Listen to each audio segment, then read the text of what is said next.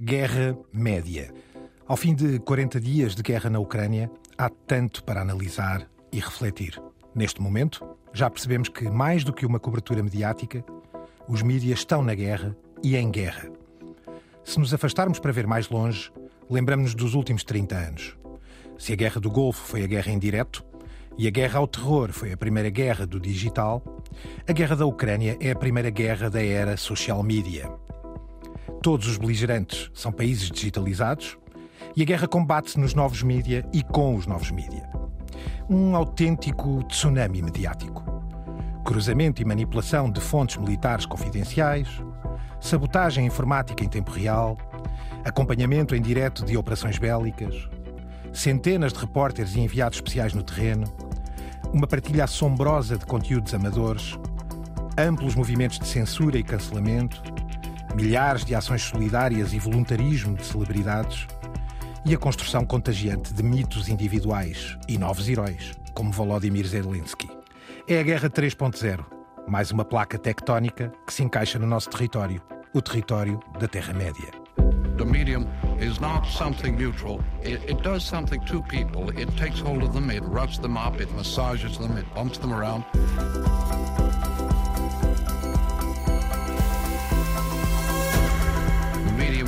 Massage. Álvaro Costa, guru radiofónico, já disse isto várias vezes. Francisco Merino. Muito obrigado. Professor de mídia e um interessado. Gonçalo Madail, aqui da RTP. Cá está o trio de preguinos, reunido de novo à volta da tábua arredondada para discutir isto, eh, que é uma guerra média. Na realidade, Álvaro, não se percebe bem, parece que cada vez há menos eh, logística de armamento e há, acima de tudo, armas mediáticas. É também uma guerra mediática no que diz respeito aos brands, eh, às marcas de informação, e nós falamos nisso na nossa primeira emissão sobre este assunto há 40 dias. Não nos enganamos muito.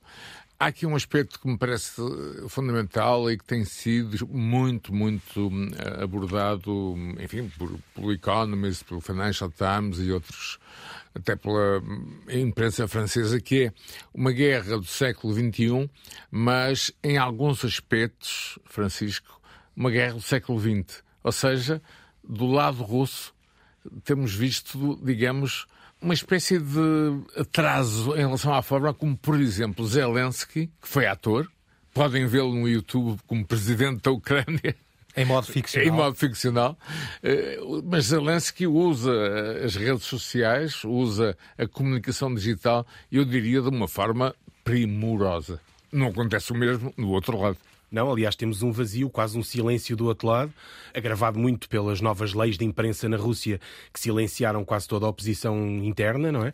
E na prática nós não temos, ou seja, é quase como uma guerra super controlada pelo Estado, típica do século XX, como dizias e bem, e uma guerra do século XXI e... que ninguém controla verdadeiramente, com milhares de dispositivos a circularem e a distribuírem informação. E Francisco, o próprio Putin comunica tradicionalmente lá Sim. do seu bunker. Há quem diga que que ele está na, enfim, na Sibéria, mas isso são outras coisas. Mas de vez em quando aparece, mas pouquíssimo, se pensarmos na capacidade que Zelensky conseguiu em criar uma energia, um entusiasmo, uma empatia global com a personagem, a personalidade e também, evidentemente, o Presidente da República da Ucrânia. E é um reflexo. Esta diferença entre os dois acaba por ser um, um espelho da, das duas abordagens de mídia aqui nesta guerra, não é? De um lado, alguém que se fez político nos mídia, não é? E do outro, um político antigo, à antiga, não é? Um homem do KGB, nascido nos anos 50 e com uma visão de, da guerra muito controlada pela máquina do Estado, não é? E o, o, que temos do outro lado é uma guerra em roda livre, como, como dizias, Gonçalo, uma guerra nas redes sociais, uma guerra nos mídia, que efetivamente pende toda para um lado, não é? Se tivéssemos que abordar isto, se pudéssemos dar aqui um primeiro capítulo à nossa conversa e a loucura sobre, e a loucura mediática e a nossa doença, o tal dumb scrolling em torno de, da Ucrânia e de tudo o que vivemos com a invasão à Ucrânia, atribuiria aqui um nome que, Francisco, tu deixaste aqui há uns dias atrás, chamado dados, dados, muitos dados. Isto deve ser. Data, ser, data, exato, isto é? parece ser uh, uma descrição, mas ao mesmo tempo isto também podia ser um, um, um grito de, de, desespero do lado russo nesse aspecto, não é? Porque assistimos aqui a coisas absolutamente inacreditáveis da a rapidez das redes sociais a, a, a descobrir e a dar-nos uma, uma, uma, perspectiva da guerra nunca vista. Podemos ver em direto um comboio militar e acompanhar, enfim, o comboio militar russo, quilómetro a quilómetro, step by step. Sim, é uma, uma overdose de data, uma overdose de dados que será problemática para o lado russo, mas que também é para o nosso, porque a determinada altura o ruído é tanto que se torna muito difícil perceber muito bem, interpretar muito bem todas as histórias. No, quem joga jogos de computador de estratégia conhece o termo fog of war, que é quando a nuvem não nos deixa uh, antecipar o que é que o inimigo está a fazer. E, e, Francisco... e é um pouco assim, mas ao contrário. Em vez de termos um, uma nuvem que nos ensombra a visão, não, temos uma quantidade gigantesca de dados que é preciso interpretar e compreender e às vezes uma distração não, não seguimos um, um capítulo qualquer ou um aspecto de uma guerra que é combatida 24 horas por dia. E teremos também que estar atento, atentos àquilo que vem do lado, do lado ucraniano. E é um novo player que é uh, as imagens via satélite, muito utilizadas por todas as estações de televisão, algo que, que é novo, Gonçalo. Deixa-me trazer talvez pelo era algo quase militar, quase secreto, não é, Francisco? E agora podemos ver imagens de satélite que Aliás, comprovam a destruição de uma cidade comparada com Ai, Mário Polo é um, excelente, é um excelente exemplo. exemplo. Álvaro, deixa-me trazer aqui uma ironia que o Francisco nos trouxe aqui do New York Times. Aliás, está publicada no New York Times, mas está pelas redes em geral, que é quase assim uma espécie de ironia quase ridícula ou cómica uh, de um momento de interseções, de interseção uhum. de comunicações uh, militares russas, pirateado por gente, enfim, fora da Rússia, naturalmente, que, que introduz ruído, assobios, música, muitas vezes até nas próprias comunicações. Francisco, quer só descrever e, e falar disso, e já agora, daquilo que são as aplicações dos voos comerciais que também estão a ter impacto nisto? Neste caso é o New York Times, não só o New York Times, jamais fizeram, uh, é terem acesso a, a, comunicações internas dos russos que estão a utilizar a tal tecnologia do século XX para comunicar entre si e que se cria um fenómeno bizarro, não é? Que é uma comunicação ser ecada já não pela Enigma, não é? Num, num gabinete obscuro, do, como foi o caso da Enigma, não é? Do, sim, sim. Do, dos britânicos na Segunda Guerra Mundial, mas agora pelo New York Times ou, ou até por uh, twitteiros, não é? Anónimos que têm acesso a elas. Gostei, gostei dessa dessa, twitteiros. Subitamente começamos a apanhar uh, movimentações militares, justificações, piadas, tropas que se queixam de falta de abastecimento, qualquer coisa que seria um segredo de Estado total e completo. E, e nesse campo também dos segredos de Estado total e completos, apanhei um muito curioso, que foi por volta de 17 ou 18 de, de março, em que, graças a estas, a estas aplicações tipo a Flight Radar, uh, uma série seguem, de gente começou... Seguem voos comerciais, seguem voos é? comerciais e que estavam muito em voga na altura do Covid para vermos o espaço aéreo quase vazio uh, alguém começou a investigar o que é que se passava com uma série de voos na Rússia. E então, subitamente, detectaram, provavelmente de, de oligarcas, voos para, para, para os Emirados Árabes Unidos, uhum. uh, ou para o Qatar, voos para a Sibéria, e lançou-se toda uma conspiração. Reparem que eles identificavam os próprios voos e tentavam até perceber de quem eram, e lançou-se toda uma conspiração que o Putin se preparava para fazer qualquer coisa muito maligna no Ocidente, ou, ou uma, uma, bomba atómica tática, ou qualquer coisa do género, e então estes uh, oligarcas estariam a fugir. O surpreendente aqui não é a teoria da conspiração que sempre houve, é nós termos acesso em plena Estes guerra mecanismos, ao é? espaço aéreo. Tanto que há um, um, um, tipo no Twitter já mais credível identificou um avião que provavelmente iria para a China, que já estava muito próximo da China e que voltou para Moscou, lançando novamente toda uma teoria da conspiração. Provavelmente iria negociar qualquer coisa com, com a China e voltou para trás. Surpreendente é nós termos acesso a tudo isso, seguirmos um comboio militar numa guerra, qualquer coisa era impensável até na própria guerra do Golfo, não é? Vamos imaginar hum, qualquer qualquer uh, geek de, de, de, informática de 16 anos a poder intervir pessoalmente e sabotar procedimentos militares. Este exemplo que vamos ouvir, interseções nas comunicações russas, e gostava que os nossos ouvintes topassem o momento em que, no meio de um diálogo, aparecem assobios que tapam uh, as indicações do superior russo. What you're hearing are real-time battlefield communications between rank and file units on the front lines. They reveal a Russian military early on already facing major challenges to get air support and fuel, and even possibly committing war crimes. It's not clear why some Russian military units are using unencrypted frequencies. But what it means is that people with access to a radio receiver can listen in and record their conversations or interfere.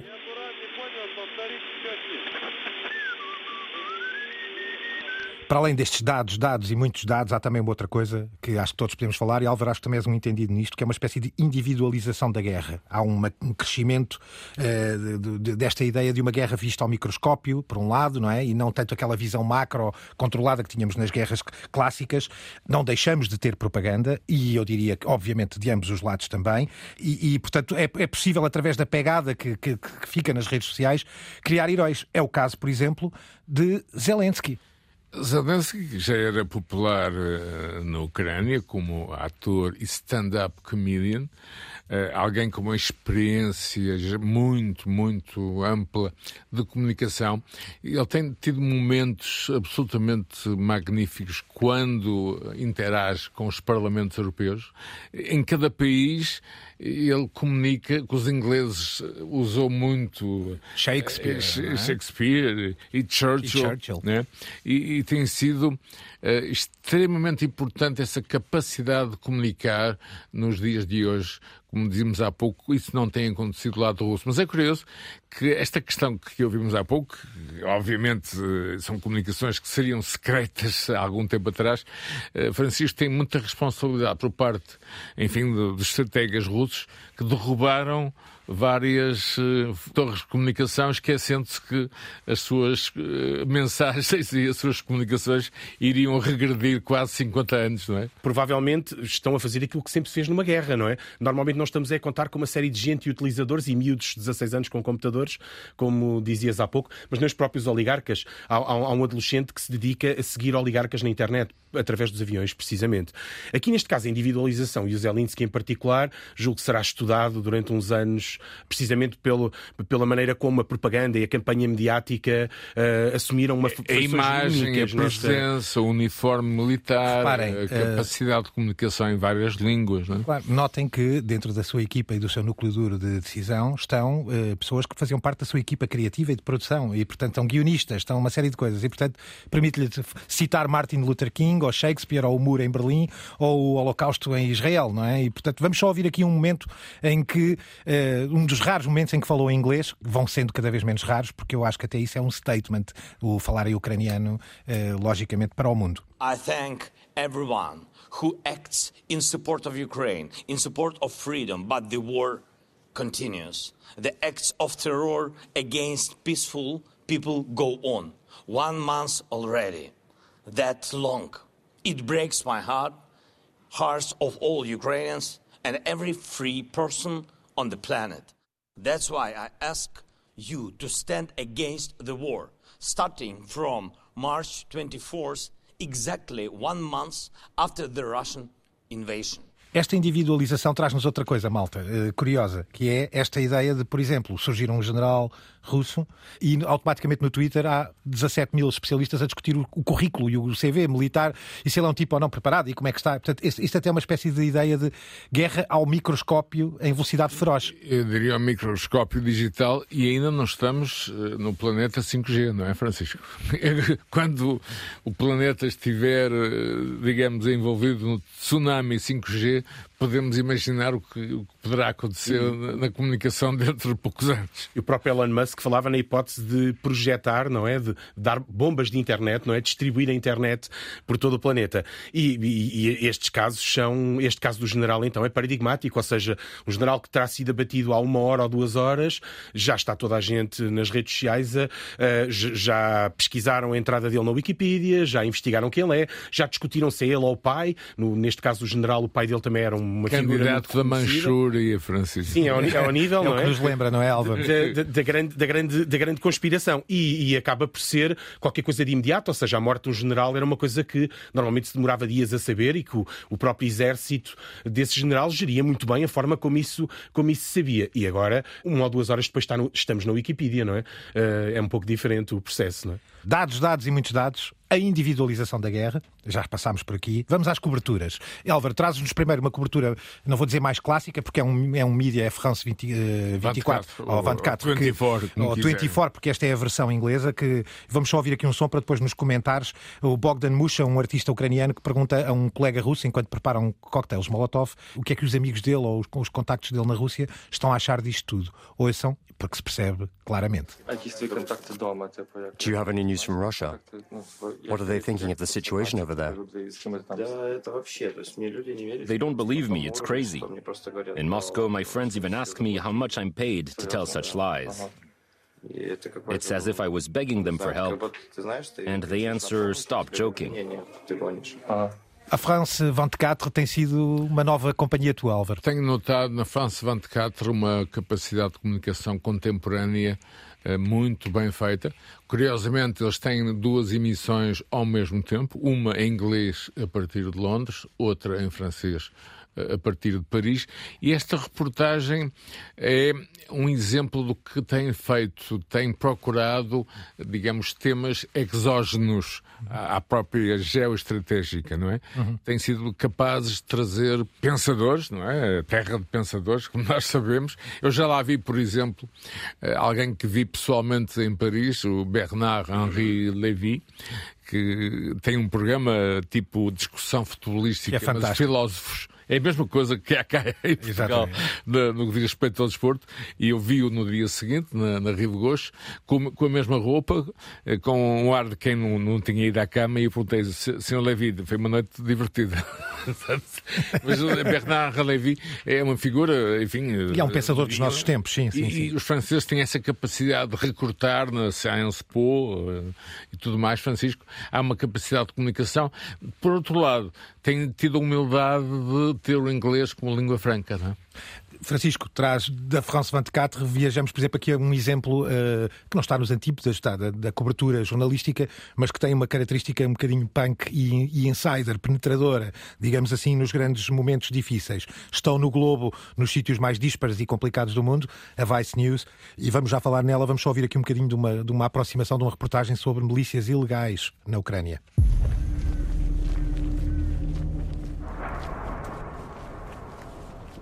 hidden away on the front lines of eastern Ukraine is a potentially deadly force. Volunteer fighters who saved the nation from invaders remain armed and dangerous. And could always turn their weapons on their own government. То есть объясни ему, что сейчас мы герои-красавцы, а завтра мы приказом президента станем террористами. A Vice News traz outra linguagem, Francisco. Uh, traz e a Vice News já tem algum histórico na cobertura, na cobertura de guerras. Verdade. Um pouco ah. como o Bernard Henri Levy, que tu dizias que se transformou quase num, num arauto da desgraça. Por onde o Bernard Henri Levy vai, normalmente alguém é bombardeado. Sim, histórias no Mediterrâneo, é? várias, não é? Com ele. E em África também. Claro, e no Maghreb, sim, sim. Uh, e, e, e, na prática, a Vice cobriu também já muito bem a, a, guerra na Síria e tem uma série de correspondentes, sobretudo freelancers, que arriscam muito, uh, ah. não sujeitos às, às regras dos canais tradicionais, e isso permite, permite à Vice. Uh, e atenção, por falar em arriscar muito, e também a propósito de individualização, esta é também uma guerra que, muito por causa do Twitter e das redes sociais e do Facebook, nós uh, sabemos os nomes dos correspondentes de guerra que morrem. Estou-me a lembrar, por exemplo, e tenho que ler o nome dela porque é quase indizível, Olexkara Kushinova, que foi a jornalista da Fox News que morreu. Acompanhava um jornalista principal da Fox, cujo nome foi conhecido nos Estados Unidos, mas a tradição era que estes jornalistas locais, normalmente são também tradutores, os nomes deles eram desconhecidos, não é? Veja-se o filme da Terra Sangrenta no Camboja, o, o nome do, do, do, fotógrafo não era tão conhecido, foi complicado tirá-lo de lá. E aqui não, aqui a notícia veio acompanhada também, com a, a, morte dela foi também assinalada e a Fox foi até criticada por não, por não e... a identificar. E há aqui uma questão, Gonçalo, no que diz respeito ao que podemos chamar o planeta de televisão tradicional, que é qual é o limite, ou seja, uh, estas brands, como a Vice, podem correr riscos assumem esses riscos, ultrapassam-nos, quanto, enquanto uh, as brands tradicionais estão, como dizia o Francisco, muito limitadas por uma série de questões. E não esqueçamos uh, uma expressão que nós ouvimos na, na, na invasão do Iraque, que era o embedded, uhum. ou seja, uh, repórteres obviamente limitados uh, a nível informativo, mas colocados em colunas militares, o que não está a acontecer desta vez. Desta vez, o jornalista tradicional, inclusive toda, todos os nossos colegas de outras, enfim, de outras brands nacionais, têm limitações muito, muito evidentes. Eu penso que isso também tem a ver com a Dirty War que está em em curso. Sim, não é? há aqui uma ideia de, neste momento até se fala nisto, não é? Que está a chegar o período da lama, mas a guerra já está ela própria envolvida em lama, não é? Nesse sentido. Uh, Francisco, analisando isto e esta individualização, que não passa só por Zelensky, não é? E pelos líderes, passa precisamente por isto, por trazer ao de cima nomes, e o Álvaro percebe disto, deste ponto de vista do que são as celebridades que ultrapassam da informação para o entretenimento. Se estivermos na Guerra do Golfo, como tu dizias, Francisco, uh, foi do, foi do Arthur Albarran, foi do Peter Arnett, não é? Da Cristiana Amanpour, que aliás nasceu para o, para o mundo mediático ali. No, na Guerra ao Terror já tínhamos esta ideia de que o Álvaro fala do repórter embedded, não é? Do repórter envolvido e imiscuído, talvez seja a expressão mais, mais interessante. Agora temos uma outra coisa que é mais, bem mais caótica. Temos muitos repórteres disseminados por todo lado, não é? Nós não sabemos as centenas ou os milhares de pessoas que estão, de alguma forma, na Ucrânia e nas fronteiras a retratar e a retirar informação de lá, salvo seja.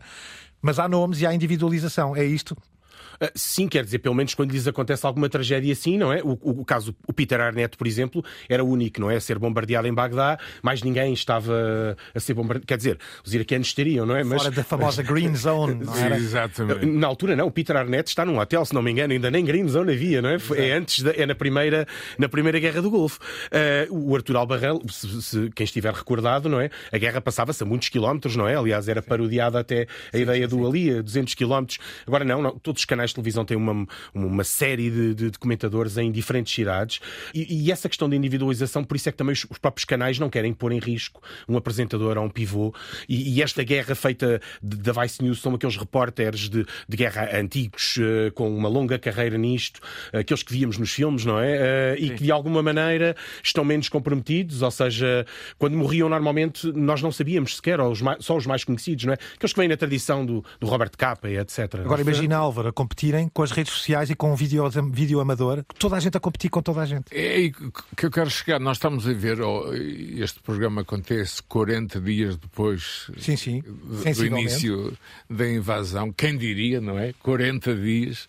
Um, estamos, de facto, a assistir a um momento de viragem uh, na, na comunicação, na informação. Acho que dentro de alguns anos, Francisco, aquilo que estamos a viver agora será certamente estudado de uma forma que agora não podemos, estamos demasiado quentes, digamos assim. E é uma questão que tu referiste, nós vamos conversando, que é, digamos, as networks de informação, o underground ou seja, as redes digitais continuam a funcionar muitas vezes nos bunkers, muitas vezes em, em prédios já destruídos. Ou seja, há toda uma, uma network underground que está. E consórcios montados no terreno, não é? Eu, eu queria dar aqui exemplos, Francisco, disto que o Álvaro fala, porque não deixa de haver no meio de tanta gente algumas, no, não, vou, não vou dizer novas estrelas, mas nomes que estão a surgir. É o caso este, do, do Cristo Grozev, jornalista veterano da Europa de Leste, não é? Que não está na guerra, mas tem acesso a informação muito, muito útil e sensível ou a Natália Gomeniuk, que é muito ativa no Twitter, escreve para The Guardian, Rolling Stone, mas a partir de Kiev, mas também estes consórcios do Kiev Independent uhum. e de, uma, de, um grupo chamado Bellingcat, para onde trabalha, aliás, também o Christo Grozev. Mas queres explicar o que é o Bellingcat aqui? Sim, o, o Bellingcat é um, uma espécie de um grupo de jornalismo de investigação. Lá está, Álvaro já tem. Era o que eu dizia há pouco. Já tem, já tem alguns anos e, curiosamente, há um, há um livro sobre eles que tem o subtítulo An Intelligence Agency for the People. E a lógica deles é essa, ou seja, uma espécie de um serviço de espionagens, o termo Intelligence em Mas de não... utilidade pública. Mas de utilidade pública. Eles uh, ficaram bastante conhecidos uh, por causa da, da, da, guerra da Síria uh, e, sobretudo, até por uma estratégia que era andar a pesquisar nos fóruns as fotografias e as imagens e, de alguma maneira, fazer quase uma espécie de um fact-check, perceber o que é que aquilo ali era verdadeiro ou não. Eles estão sediados na Holanda, eh, é óbvio que, como, como tem um peso muito grande na Europa de Leste, eh, aliás, o, o caso do o Cristo uh, Gozev é, é, o responsável, o principal correspondente deles para assuntos russos, eles obviamente assumiram aqui algum protagonismo, e o Cristo em particular, que é provavelmente uma das grandes fontes no Twitter, para quem o siga, sobretudo para estas coisas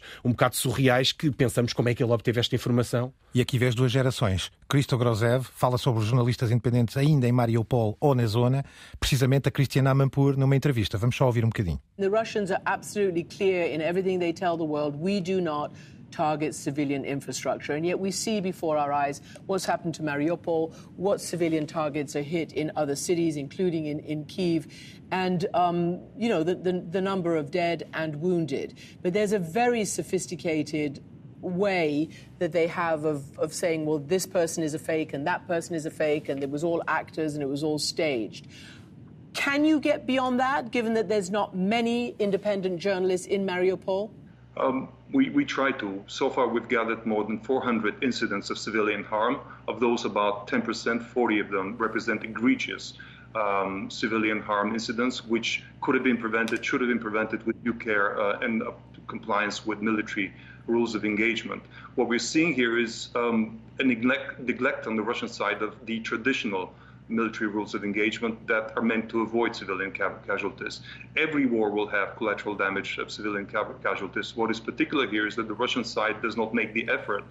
And one makes one may believe that actually is part of their strategy to terrorize the population in order for pressure to build up uh, on the government to come to some sort of a compromise with the Dados, muitos dados, Álvaro. Individualização da guerra, as coberturas clássicas e menos clássicas, os correspondentes e a evolução que têm tido.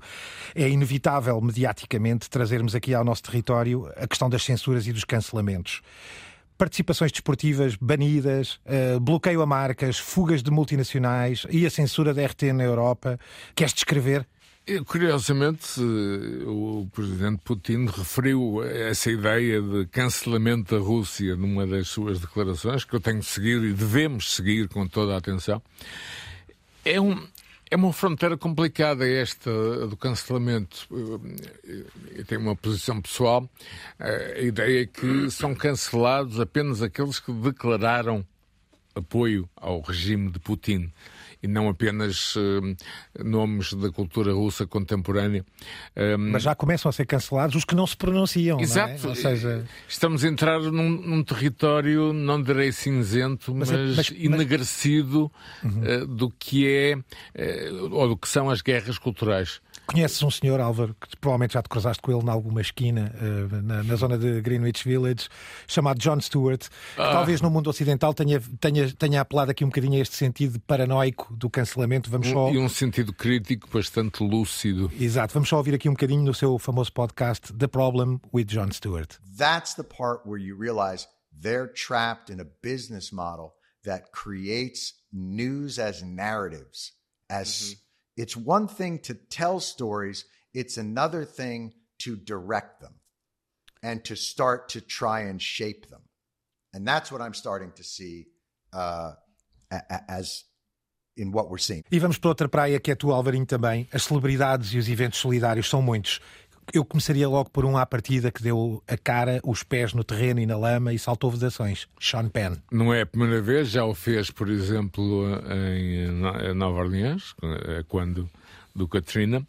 Eu estava à espera que ele, que ele fosse, fosse tentar entrar na, na Ucrânia e assim, assim foi. Eh, há um, há um documentário que irá ser, que irá ser apresentado, mas ele próprio, eh, e é curioso, Francisco, colocou a fasquia muito alta em relação aos últimos Oscars de Hollywood ao, ao exigir entre aspas, que houvesse uma referência mais, eu diria, impactante e pedindo mesmo a presença de Zelensky durante a cerimónia, o que não aconteceu. Sim, ele terá que derreter os Oscars dele se cumprir o que, o que, que, o que prometeu. É, é, homem para isso, do que eu, eu conheço. Eu, eu deixa-me só deixar-vos aqui com o, o Anderson Cooper da CNN a perguntar-lhe ao Sean Penn o que é que ele achou do seu encontro com Zelensky. Meeting with President Zelensky the day before the uh, invasion and then meeting with him again on the day of the invasion. I don't know if he knew that he was born for this. But it was clear I was in the presence of something, and again, I think reflected of so many Ukrainians, that was new, that was new to the modern world in terms of courage and dignity Há mais, Francisco. O Álvaro trazia Oliver Stone, por exemplo, com a famosa The Putin Está Interview. disponível e eu acho que é... deveria ser observada por todos, porque nos dá uma perspectiva. Uma vida Vladimir inside. Putin. O dia a dia dentro do Kremlin, do no dia a dia do, do político. Embora Oliver Stone, Francisco, tenha uma, uma posição, até tem uma posição agora um bocado mais soft mas no início uma posição bastante mais crítica da NATO e dos Estados Unidos da América, como aliás é habitual nele. Exato, não é? Tem todo o histórico da Guerra do Vietnã. E aqui esta, esta, esta entrevista, ou esta, estas entrevistas, têm a vantagem de funcionarem quase como um, um retrato dele e um retrato que não é muito acessível, ou seja, não é muito fácil encontrar entrevistas ao Putin neste registro. E, e só, só concluindo a questão do, do, do Sean Penn, eh, lembrando que o Sean Penn, além do Zelensky, também chegou a entrevistar o Chapo Guzmán, o famoso narcotraficante. Ou seja, ele já vai fazendo disto. E há quem diga que ele foi responsável pela sua detenção Sim, por sim, falta sim, de sim, cuidado. Imaginem os números de telefone que irão naquela. que ele terá no telemóvel. Exatamente, sim, a É. lista de contactos dele será. Eu, eu, eu- eu vou passar aqui diretamente para algo que também era incontornável, eh, que é o famoso discurso de Arnold Schwarzenegger dirigido aos russos. I know that the Russian people are not aware of such things are happening. So I urge the Russian people and the Russian soldiers in Ukraine to understand the propaganda and the disinformation that you are being told. I ask you to help me spread the truth. Let your fellow Russians know the human catastrophe that is happening in Ukraine. And to President Putin, I say, you started this war. You're leading this war. You can stop this war. Schwarzenegger, Álvaro, que figura que conheces bem, tinha eh, aqui relações próximas, conta neste, neste comunicado que, quando era novo, teve eh, heróis russos, ídolos Ele russos. era austríaco, E caso, apela ao caso povo tenha russo, é? esquecido. Cheguei a entrevistá-lo, devo dizer, e, um- e braço dele era maior do que, do que o meu corpo todo. E a sua posição mediática, embora hoje, enfim, de escala menor, continua a ser muito, muito importante, eh, digamos, nos países de leste. E esta é uma questão que, que devemos refletir. A questão da escuridão de um lado, luz do outro, a questão da internet que, se pode ver hoje, neste momento em Portugal, a internet que se pode ver neste momento na China ou na, Rússia, até que ponto esse silenciar é ou não prejudicial? Essa é uma pergunta que tem sido feita eh, por muitos, eh, por muitos jornais e por muitos eh, repórteres. Vai pedir tempo esta reflexão, não é? E aliás, e outra que também que é, que é muito curiosa e que eu gostava de abrir para o capítulo seguinte, é que eu chamo aqui impactos vários. Vários. Temos aqui dois exemplos curiosos do que é como a cultura ucraniana, também com isto, as figuras ucranianas, a, a iconografia e as artes e a pop cultura ucraniana também saíram ao mundo. Um desses exemplos, Álvaro, trouxeste tu, uma série chamada The Slavs. É, na altura que foi exibida, enfim, no seu mercado original, Eslováquia e Ucrânia teve impacto no seu território. De repente, em 2022, a Ne- a- tenho a certeza que a Netflix deve andar atrás dos há- produtores, porque, parece que há obviamente, há, há uma fome de conhecimento. Ainda recentemente, o livro, aliás, magnífico do José Milhazes, que nos dá uma perspectiva histórica bastante concentrada e útil. Ou seja, eu acho que a leitura deve ser feita de vários ângulos e de várias formas, Francisco, e não apenas por uma questão óbvia de simpatia pela causa ucraniana, não é? Há- Há que ver o outro lado também. Também é notório no- nos próprios mídias em geral. O, o caso do Kiev Independent, por exemplo, é provavelmente o jornal que mais cresceu aqui em 30 ou 40 dias. Tem perto de 2 milhões de seguidores no, no, no Twitter. É financiado por um organismo canadiano, mas é também financiado por crowdfunding. É de prever que nesta altura também seja uma fonte de financiamento. Mas a, é, é, mas a comunicação com a Rússia é muito, é muito importante. E ainda este fim de semana, ali no, no Financial Times, ou New York Times, eh, não sei se será verdade ou não, que os russos teriam transportado para a Ucrânia eh, formas de eh, incinerar as suas vítimas, limitando assim o, o seu número e a comunicação das baixas que estão a ocorrer que nós ouvimos números que são díspares eh, de um lado e do outro. Ou seja, nós estamos num tsunami de informação e é fundamental manter frieza neste momento. Voltando aqui só à série de Slavs, os eslovacos, só para fazermos eh, prova de vida, eh, foi a série mais cara de sempre Exato, na Eslováquia. 2017, se não estou Eh, erro. Por uma produção eslovaca, mas com o apoio do Ministério da Cultura ucraniano. Eh, é uma reconstrução fictícia de um período histórico, no século VII, que conta um bocadinho, é inspirada em mitos e contos de, de fadas e segue a vida de ocupantes eh, da bacia dos Cárpatos antes de- da- da grande união das tribos eh, eslavas. Tem uma protagonista ucraniana, uma atriz chamada Paulina Nozikina. Eh, vamos só ouvir um bocadinho do trailer.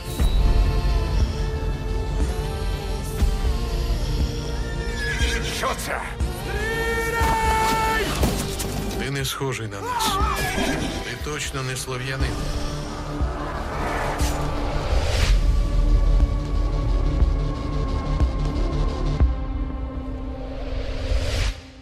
Depois temos impactos uh, mundanos, digamos assim, para além desta série, que tem petições, uh, para, petições a pedir para estar uh, eu, eu já na fui Netflix. à procura dela, sabe? Exato, exato. Na BBC World, pelo menos, foi transmitida, é, é a informação que, que, temos. Mas temos aqui outra, um simples restaurante ucraniano em Nova York e o Vitali, um empregado ucraniano que lá trabalha, traz aqui, fala, diz à CNBC o que é que está a acontecer ao seu próprio restaurante. E, e aí, Francisco, vemos outros ângulos. A CNBC é um canal de economia da NBC que obviamente não se coloca fora da realidade informativa, mas tenta encontrar outros ângulos. Este uh, tem a sua graça, não é? Ouçamos o Vitali a dizer como é que o restaurante dele virou uma azáfama e, a, e, obviamente, a dificuldade de estar longe da Ucrânia. For the past couple weeks since the war has started in Ukraine, it has been very difficult for the staff.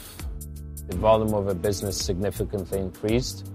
On an average day before, usually the manager shift is somewhere close to eight hours, nine hours. These days, most of us are working 10 to 12 hour days. It's very hard to be Ukrainian and not living in Ukraine.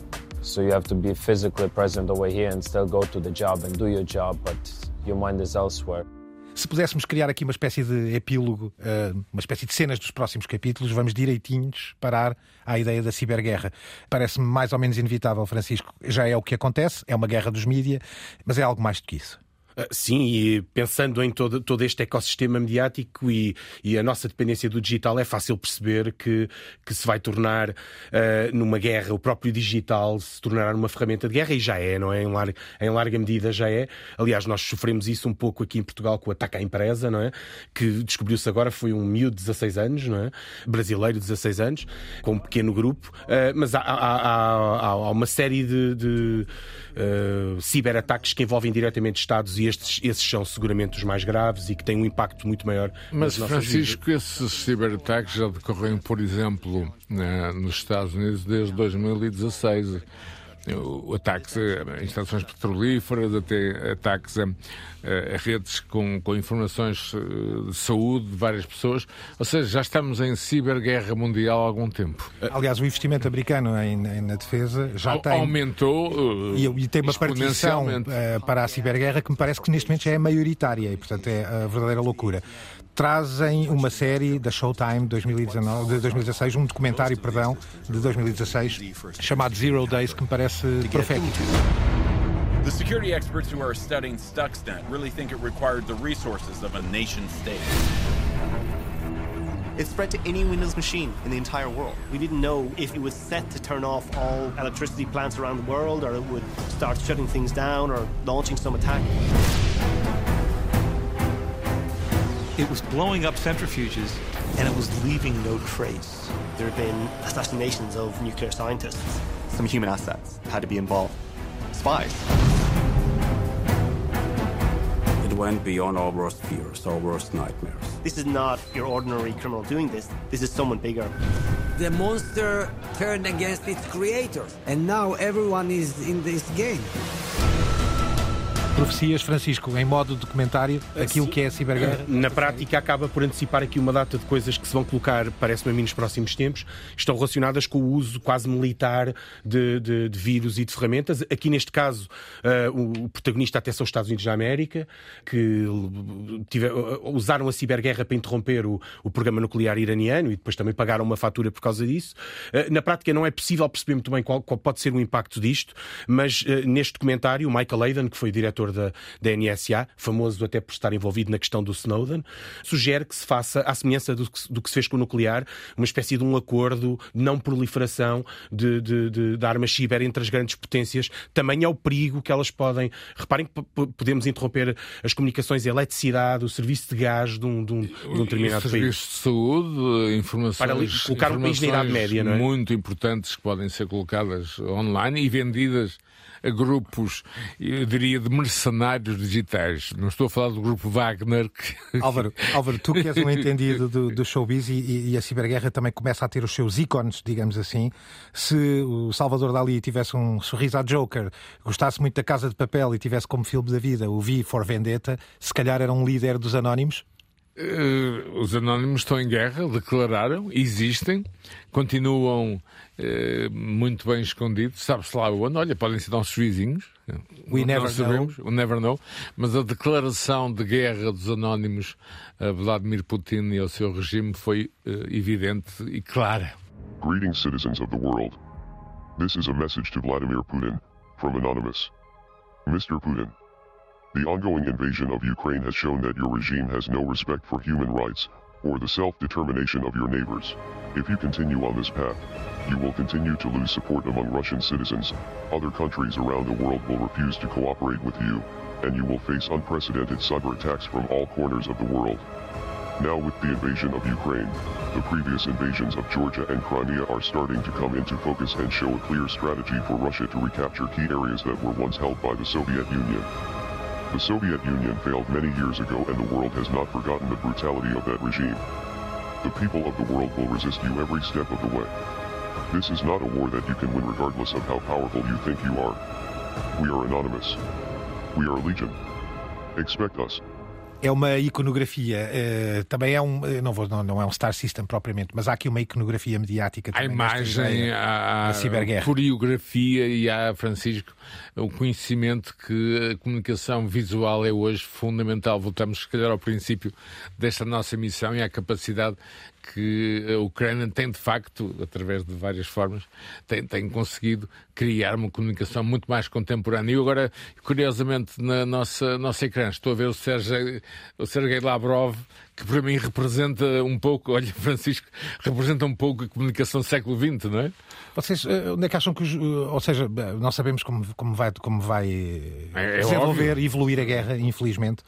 Mas há lições a retirar mediáticas disto tudo, Francisco. Isto, de facto, os mídias foram aqui uh, verdadeiras armas, para além de cobrirem, para além de informarem, ainda que de forma às vezes exponencial e, e, e exagerada ou abusiva, digamos assim, mas tornaram-se armas tornaram-se e, a grande demonstração disso, não sei se vocês estão a seguir, é o, o, a guerra, o campeonato tratores versus tanques, não é?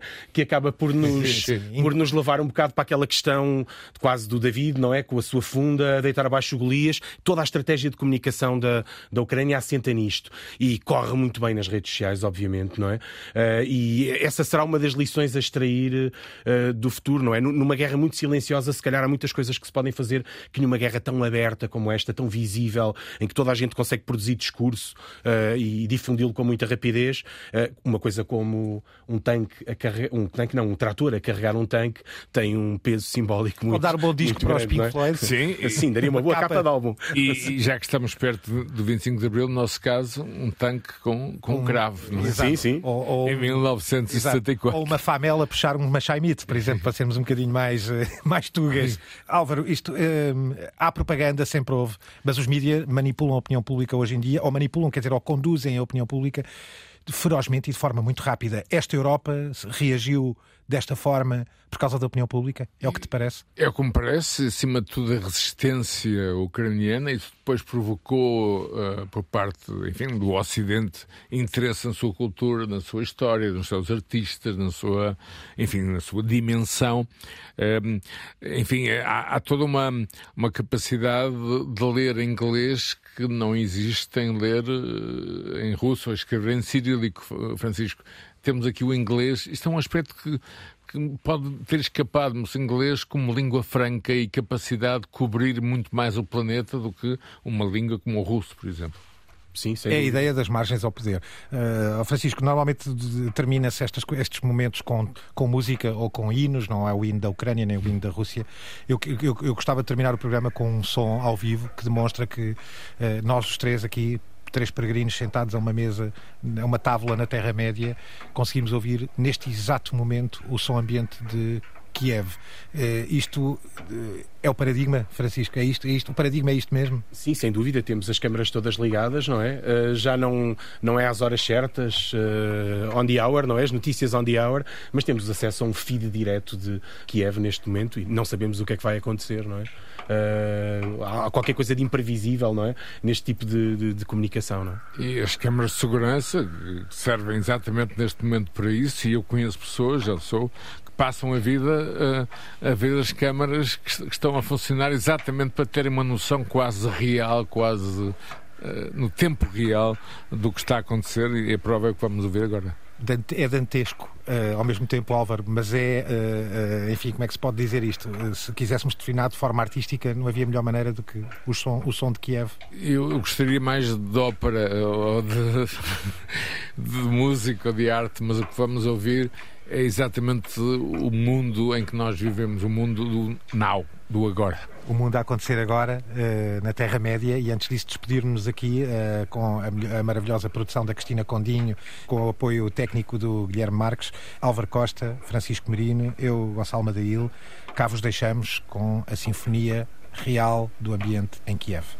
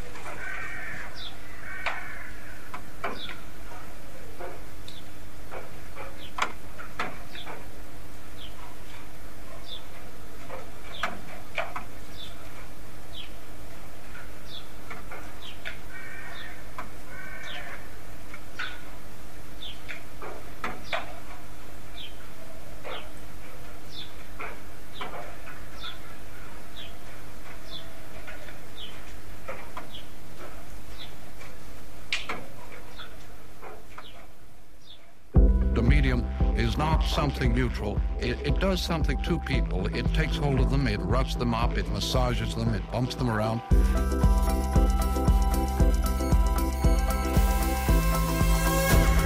The medium is the massage.